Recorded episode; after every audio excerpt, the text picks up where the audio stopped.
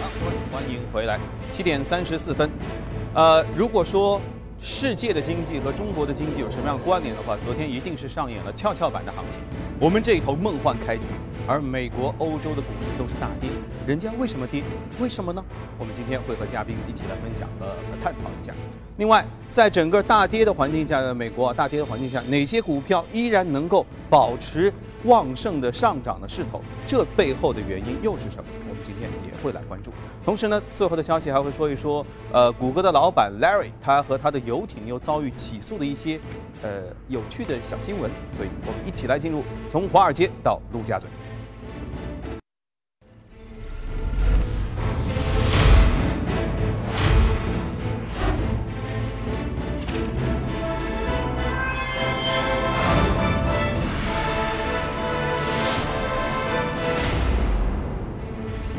首先，我们依然来关注油价。二零一四年累计暴跌超过百分之四十五的国际油价，在新年伊始再次遭遇了重创。昨天，两地油价的破位，呃，可以说是超过了百分之五，创下了五年半以来的新低，啊，形成这个你看强烈对比的是我们的 A 股的股指，呃，上证的股指五年半以来的新高。呃，美国原纽约原油价格盘中跌破了五十美元的关口，最后收盘是报在五十点零四美元，下跌百分之五。布伦特原油是大跌近百分之六，二零零九年五月以来首度失守了五十五美元的关口，是报收在五十三点一一美元。考虑到欧佩克目前还没有减产的意愿，甚至俄罗斯去年十二月的石油产量还创下了二十年来的新高，因此国际油价很可能会继续下行。当然，抛开油价暴跌给石油企业带来的打击，以及对地缘政治产生的影响，这些不谈，低油价对于广大消费者来说呢，肯定是一种福利的消息。据统计，这轮油价下跌已经给全球消费者让利超过了一万亿美元。而白宫发言人昨天也表示了，油价下跌将会利好美国经济。so critical to the success of our economy. Uh, it also is a testament to uh, the success that the U.S. has had uh, over the last several years, uh, in part because of the policies put forward by this administration to increase uh, production uh, of domestic uh, oil and gas. 的在年前，就是其实就是几天之前啊，坐在那边的我们的一位嘉宾简家就说过，他甚至觉得三十美元都是有可能的。 呃，低油价可能会让美国终于放开长达四十年之久的石油出口的禁令，解禁石油出口无疑会鼓励更多的页岩设施的投资，抵消部分油价下跌带来的负面的影响。但是环保主义者开始担心了，页岩生产会加剧温室效应。据悉，奥巴马政府已经在认真评估解禁之后可能会出现的结果。视线在转向欧洲方面，由于希腊政局的不安，欧元区的整体性再次受到了考验。欧洲股市昨天全线下跌，其中德国和法国的指数跌幅都是超过百分之三的，英国的富时指数跌幅也超过了百分之二，而雅典综合指数更是暴跌超过百分之五点六。上个周末，德国的《明镜周刊》突然发表文章表示，德国总理默克尔已经做好了方案，准备接受希腊退出欧元区的结果，这引发了市场的一片的哗然。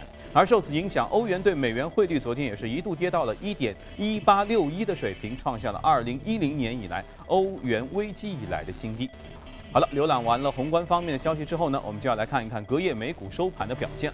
就像前面所说的，隔夜美股的收盘应该说是全线大跌的行情，果然一片惨淡的绿色。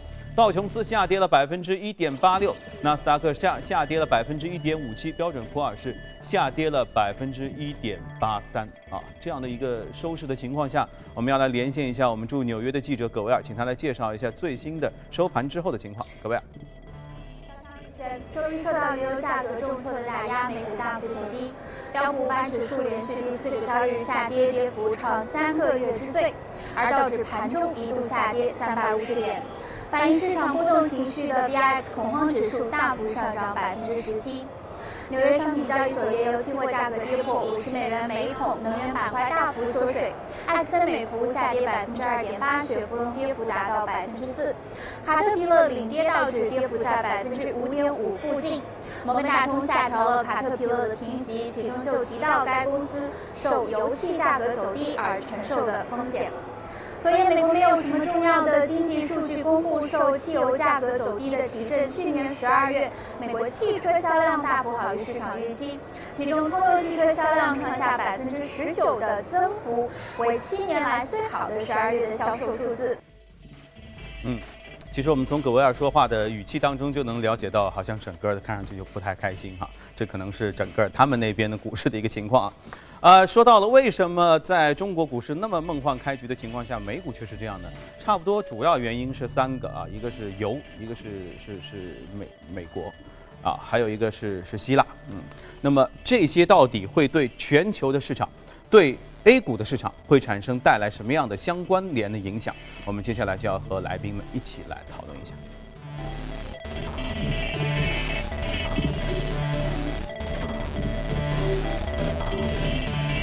好，欢迎回来。我们在桌子对面哈，大家都认识，非常熟悉的。新电光的旭总和我们熟悉的我们的好朋友、好伙伴 朱勇。好，这个呃，我们昨天都看到美股的这这个情况啊，和 A 股完全不一样啊。徐总，您给我们，您长期关注美股，为什么呢？它这个导火索呢，还是主要是油价暴跌。嗯，这个油价暴跌呢，主要是两个受到两个消息的呃驱动。嗯，一个是俄罗斯一四年的产油达到了就是二十年以来的一个峰值，另外一个呢，伊拉克在十二月份的这个出口量油原油出口量也达到了一个记录。嗯，就是说油价暴跌的情况下，他们还在创纪录的增加供应，那么更加加剧了供需的这种不平衡。那么呃，主要是受到这个这个影响。另外一个呢，就是跟希腊那边也有一点关系。那么希腊，呃，反紧缩的左激进左翼联盟联盟很有可能在下一届政府中呃执政。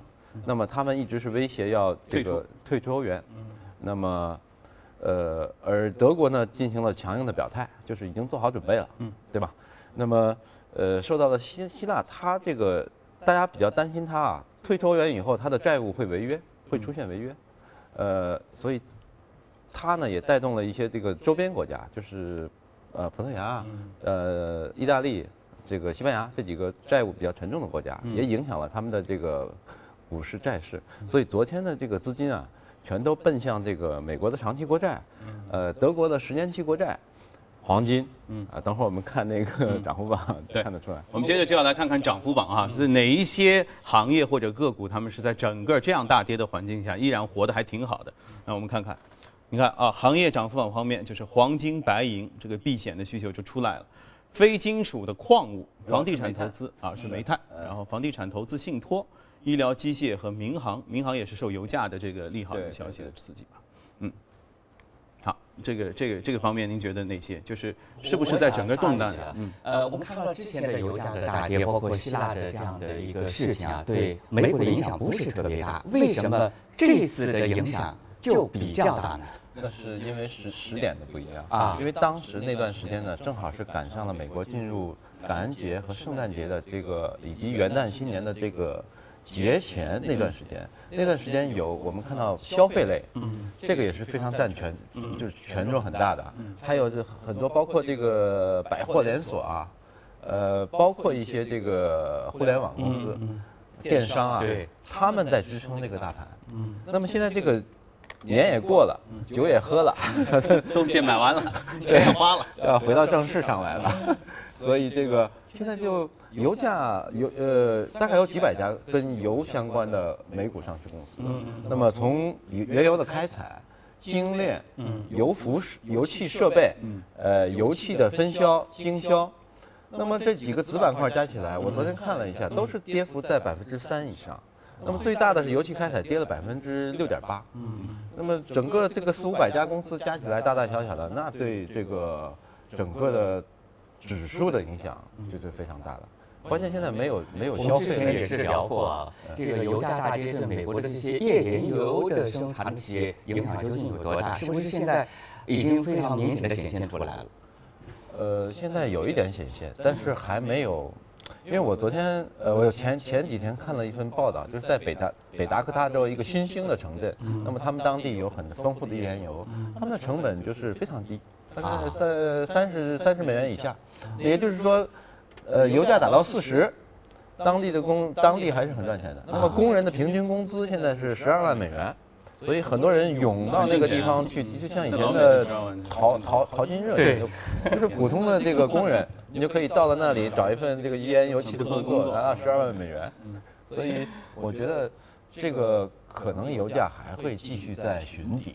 嗯，我记得是应该是吴向军大大概在在在这里说过，他说页岩油的这个当时的成本大概是成本页岩气的成本大概是七十七十块，六十大概六十。呃，现现在大概已已经到六十，甚至你看到到到五十，甚至更低，还能拿十二万美元 一年。他说的呢，吴老师说的呢，那个是平均的一个边际成本。嗯，那么，但是我们也要看，就是它的主要页岩油气，它的那几家就是巨头垄断巨头，他们的那个最低成本是什么？嗯，那个最低成本可能才决定了这个他们这个这个能撑下最后能能对对对这个油价，嗯，到底到了什么时候、什么地步，他们才受不了？嗯，那么目前来看，我觉得可能还是要继续寻底吧，这个油价。那么现在在这个低油价的状态下，哈，哪一些品种、哪一些行业是能够对对对于这个投资者来说能够产生一些投资的一个一个一个好的刺激，或者是哪一些是可以有避险作用的？其实这个涨幅榜已经给我们有一些参考了哈。行业的涨幅，我们看到像黄金、黄金银行，嗯，包括医疗这些防御性的板块，在这样动荡市当中是呃大家比较喜欢的对啊，。你看黄金呢，它是黄金白银是就是避险。对那么你现在非美元货币都要全面走低的情况下，黄金作为一个对冲产品，是一个比较好的这个品品类。然后非金属矿物煤炭，煤炭它不温不火。也还可以，房地产呢是跟这个美美国房地产复苏有关的，这个可以。医疗器械不用说了，跟医跟生物制药这些都是标准的防御性全部全部对是吃药的。对，然后民航航运是受益于油价下跌的，所以它这个逻辑是非常非常清楚的。我估计在今天 A 股行业当中的像航运类的个股还得走强，为什么呢？因为昨天就因为受到价改消息的影响，因为部分航线啊。民航可以自己主动的来进行价格的自主，嗯，对包括油价的又是这样的暴跌啊，肯定有所刺激。对，昨天因为前面我们不是新闻还在说嘛，两桶油的市场表现那是超乎预期的。对那油价这个样子的话，估计对他们的业绩的影响，呃，业业这个这个成长还是非常好的。嗯，我们一会儿具体的聊一聊哈。好的，来，我们先稍事休息，广告之后回来继续跟您聊。好，北京时间七点四十八分，欢迎回来。我们这儿是从华尔街到陆家嘴的板块，我们先来了解一组最新的全球公司的资讯。股神巴菲特日前在伯克希尔哈斯韦的公司周年庆上表示，自己和公司未来会把重心从股票投资组合逐渐转向企业的并购当中去。这意味着股神未来将会更多关注企业的经营，而不是选股的技巧。尽管投资理念的变化对公司实际盈利产生多大影响，目前还不得而知。不过，所谓是活到老学到老啊，股神以如此的高龄，在这样的身价的情况下，还是努力感悟投资的真谛，提高投资的技巧，实在这是一件值得让人钦佩的事情。而伯克希尔哈撒韦的股价呢，昨天是下跌了百分之一点一七，收报在两万二十二万零九百八十美元。好，接下来我们来关心一下日本的麦当劳餐厅。继此前遭遇的土豆供应短缺之后呢，上个周末有消费者在餐厅出售的一份炸鸡块当中发现了一片乙烯基。诶，好奇怪！麦当劳当天立刻停止了这种鸡块的销售。被污染的鸡块目前正在被送往公司的东京的总部，以便进一步的调查。据悉，这个问题鸡块来自于泰国的工厂。麦当劳股价因此昨天下跌了百分之一点一，收报在九十二点二三美元。这点这个事情告诉我们，去日本还是吃日餐吧。同样是日本方面，还有更多看到的是 Made in Japan 的服装。据悉呢，为了提高本土服装制造业的竞争的能力啊，日本将会制造全新的，将会推出这个叫“日本制造”的行业标准。今后呢，主要只要是在日本境内完成的纺织、染色和缝纫的服装，可以贴上这个“真正制造”的标签。不过需要注意的是，这个标签仅仅证明服装在日本制作完成，对于原材料的产地并没有什么限制。谷歌的 CEO 啊拉里·佩奇最近受到了一项指控，他的超级游艇上的一名油漆工提出的诉讼称，他在游艇上每天工作十二个小时，结果出现了呕吐和耳眼流血等等这样的病症，并且这艘游艇是缺乏合适的通风设备，而他的上司呢没有提供工作所需的安全的设备。二零一一年，拉里·佩奇花费了四千五百万美元购得的这艘游艇，之前还曾放话说，宁可把钱捐给那个马克思马斯克，就是就是特斯拉的那哥们儿，也不搞慈善。不知道有钱任性的他能不能呃应对好这场风波？其实这个事情其实是告诉我们，在美国对于普通劳动者的保护，它这个方面其实是非常周到的。所以一个这样的一一个一个油漆工，他可以来。呃控告这一一个雇主，只只不过呢，那雇主是一个全球著名的企业家，所以就成了新闻。如果他控告，假如说是我们家，就不成为多大的新闻，但是依然他能够获得就是有效的一些一些保障和赔偿，其实这个还是还是不错的啊。对，嗯，好，我们继续回到美股当中啊，美股的异动榜当中，今天徐先生要给我们推荐哪些？啊，今天热股呢，我们选了两个，一个是煤炭板块，一个是这个石油板块。嗯石油板块我们选的是美国最大的石油公司埃埃克森美孚。嗯，呃，煤炭板块我们选的美国最大的呃煤炭呃企业，就是联盟控股。嗯啊，那么呃，先说这个煤炭吧。嗯，这个联盟控股它是一个经营非常就是有道的一个公司。嗯那么在去年呢，它的涨幅有百分之十六点一三，是跑赢了大盘，这非常不容易。作为一家煤炭企业非常不容易，因为我们知道美国的煤炭这个它主要就是它不像我们国内啊，这个动力煤啊各种煤哈、化工煤，那么呃需求量非常大和稳稳定。度比较对。，它那个发电啊，主要是用石石油天然气，嗯，占百分之四十，煤炭大概百分之三十弱一点。那么这家公司呢，主要是经营效率非常高，啊，所以它去年跑赢了大盘，也跑赢了这个板块，板块涨了，煤炭板块涨了百分之五，大概这样一个情况。就是说，主要是它自身的实力自身的提升。哎，对，自身它比较，我觉得它用金融杠杆用的比较好吧，它借债借的挺多，但但是还还呃收益 ROE 还是不错的，有百分之五十。嗯 施老师这个选择两只热股可真是迎合了咱们 A 股当中昨天的最大热点啊！煤炭石油板块昨天差点是接近涨停板。对呃，我们来梳理一下，我们看一下这个资金榜。首先看的是资金净流入，它的上涨是资金配合的，流入排在第一位，四点九啊，不是四点九八，四十九亿啊，这个流入量还是比较大的。我们再来看下一张图，这张图呢是展示的呃对于煤炭行业的一些最新的消息。呃，二零一四年十二月一日起，我国开始执行煤炭资源税的从价计征，对煤炭行业是重大的利好。目前呢，已经多地公布了煤炭资源税的新政，最低的是河南百分之二。另外一条对于煤炭行业的最新的消息，我们来看一下一张图。啊，这张图我们看到了，从今年的一月一号起，进出口的关税啊改变，出口的关税由百分之十调到百分之三，又是利好煤炭行业。我们来看一下整个的呃国家的扶持政策，现场缓解市场供需的矛盾，资源税改革为煤企减负。另外呢，恢复进口关税，减轻中国煤企的竞争压力。所以呢，煤炭板块的上涨也是有理由的。我们来看一下怎么选择。从煤炭行业的净利的三季度的排名来看呢，这些龙头性的企业还是业绩表现不错，尽管整个行业呈现非常低迷的状态，中国神华还是有二百九十六点三亿元的这样一个收益。我们再看下一张图，呃，这是我们罗列的部分煤炭股的看点，有国企改革，啊、有煤电运一体化运营等等啊，涉及到多家呃煤炭概念股。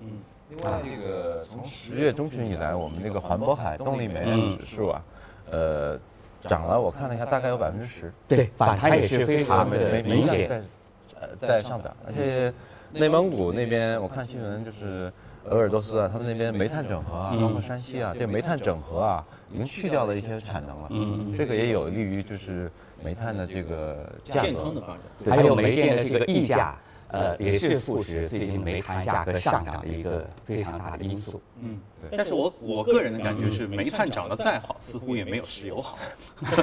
石油也是从我们的话题的这个热点程度上来说，就是从去年下半年开始，基本上就一直在，就隔三差五就要说到石油。没错，石油现在一路的下跌，对于这个这个呃，无论是相关行业和衍生行业，都都是有重大利好。所以接下来您肯定又要说这个石油了。石油去年在美股整个的油气开采板板块跌幅第一，跌了百分之跌幅第一跌幅第一，跌了百分之三十九，就因为这个油价暴跌了百分之五十。开采板块，呃，就油油气开采板块跌了百分之三十九，但埃克森美孚这家公司呢，它只跌了百分之四点五。那么为什么它这么好呢？就是因为它是一个全产业链的大的跨国石油公司，它不光它采油那边亏钱，但是它的这个石油精炼是吧？呃，石化产品。呃，化工基础产品这部分它是赚钱了，嗯嗯嗯然后它大力投资页岩气，这部分它也赚钱了，嗯然后它还发电，也是赚钱的，用它的石油天然气发电。所以我们呢可以关注一下哈，就是呃我们国内的这个大的就是全产业链的啊。呃，它抵抗风险比较强。呃，其实我们的两桶油、三桶油也在搞页岩气，对吧？那么，呃，另外一个就是估值上来讲呢，它的估值是埃克森美孚是呃十二倍，然后 PB 是二点二，其实比我们这边两桶油还略高一点。嗯嗯嗯，啊。还是三桶油还是有着估值的优势啊。嗯，我们也来看一下对于石油行业啊，呃，数据面的一些情况。我们知道有钱就任性，昨天是大资金推动两桶油 涨停。财政部发文，从今年的一月一号起，将石油特别收益金起征点由五十五美元一桶提高到六十五美元。起征点提高之后。